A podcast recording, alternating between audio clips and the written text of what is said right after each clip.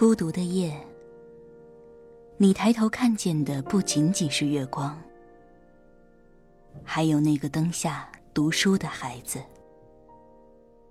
这里是月亮下的读书小窝，欢迎收听月牙读书。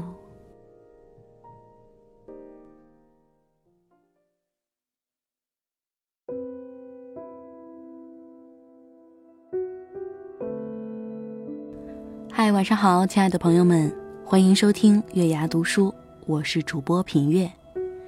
记得关注喜马拉雅、荔枝 FM 或考拉 FM，均可收听到我们的节目。或者你也可以在微信公众账号中搜索“月牙读书”，点击关注，回复“音乐”可收取到当天节目中的音乐内容；回复“晚安”可收取到一句来自品月的暖心语音哦。今天给大家分享的文章，题目是：你可以哭，但别哭得太久。作者李月亮。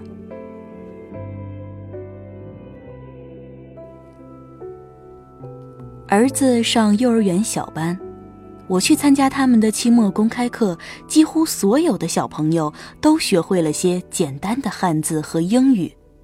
羞怯或者热情地给家长们展示，只有一个小男孩始终不参加老师的活动，那些汉字他也完全不认得。快下课的时候，他开始大哭，依赖在他妈妈的怀里不肯离开。后来我听他妈妈说，那个小男孩始终不适应幼儿园生活，每天都哭。从上学哭到放学，这让我想起了电影《让子弹飞》。开头一段，县长葛优吃着火锅，唱着歌去赴任，路上被姜文劫了，姜文就把他五花大绑，定上闹钟，让他交代情况。葛优大哭，姜文毫不客气地制止他：“哭也算时间。”葛优无奈。乱七八糟的交代了，哭也算时间，这是世界的残酷规则之一。我不知道多年后那个男孩能否明白这个道理。当你在因为各种不适和不快绝望哭泣的时候，别人已经在学英语、交朋友、掌握社会规则。没有人等着你，没有人等着你，你可以哭。但是除了一时发泄以外，这只会让你在未来面临更多的难题。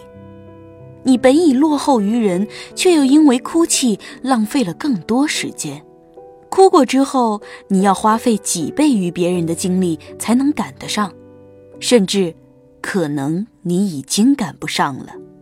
我有个怨愤型的朋友，不知为何，他的生活里处处都是磕绊。和公婆相处不好，莫名其妙的被老板辞退，买个水果也被缺斤少两。他对这个世界和他的人生极其不满意，每次见面他都要说几十遍：“都什么人啊，这什么社会啊，太让人伤心了。”等等一切。跟他在一起，你会不自觉地被浓烈的负面情绪笼罩，感觉整个天都是昏暗的。这点很让人不舒服。所以后来我尽量减少了和他的接触，而在这之前，他的朋友其实就已经少得可怜了。前段时间他来找我，我才知道他已经离婚一年多了。而她老公居然和她的一个亲戚再婚，她气不过去闹了好几次，在他们面前当场割腕。可谁想前夫不但不管，还报了警，警察强行把她带到医院去包扎。她哭着说：“我是真的想死在他们面前，这样的社会活着有什么意思？”这样的社会，不知道有多少人在遭遇不幸的时候，把罪过推给社会。没错，这样的社会的确问题一大堆。但当你只能靠着指责他来自我救赎的时候，你就注定要完蛋了。社会就是这样的社会，激烈抢位，人人自危，勾心斗角，复杂艰辛。但我们逃不过它。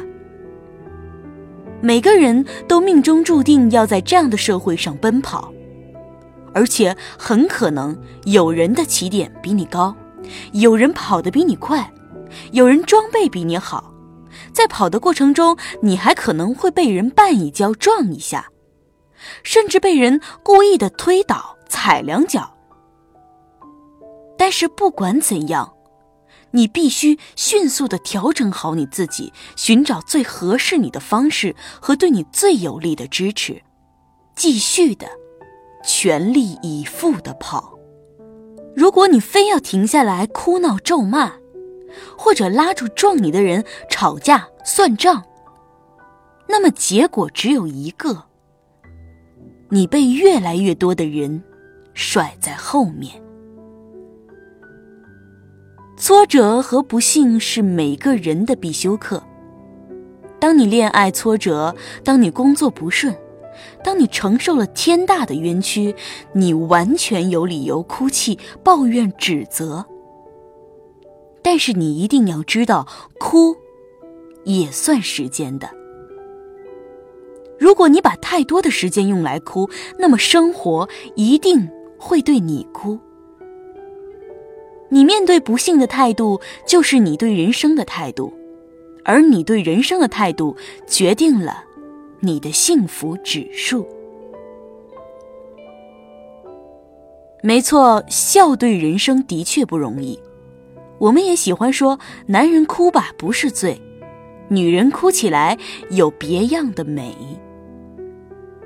但是。你若想拥有更美好的人生，就必须学会在疼痛中咬紧牙关，挺身向前，在绝望里使尽招数，寻找光芒。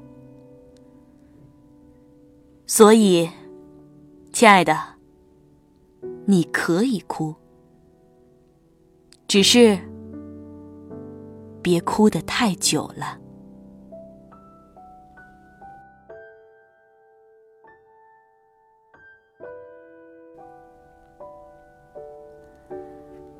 今天的文章到这里就结束了，亲爱的，你可以哭，但是别哭的太久了。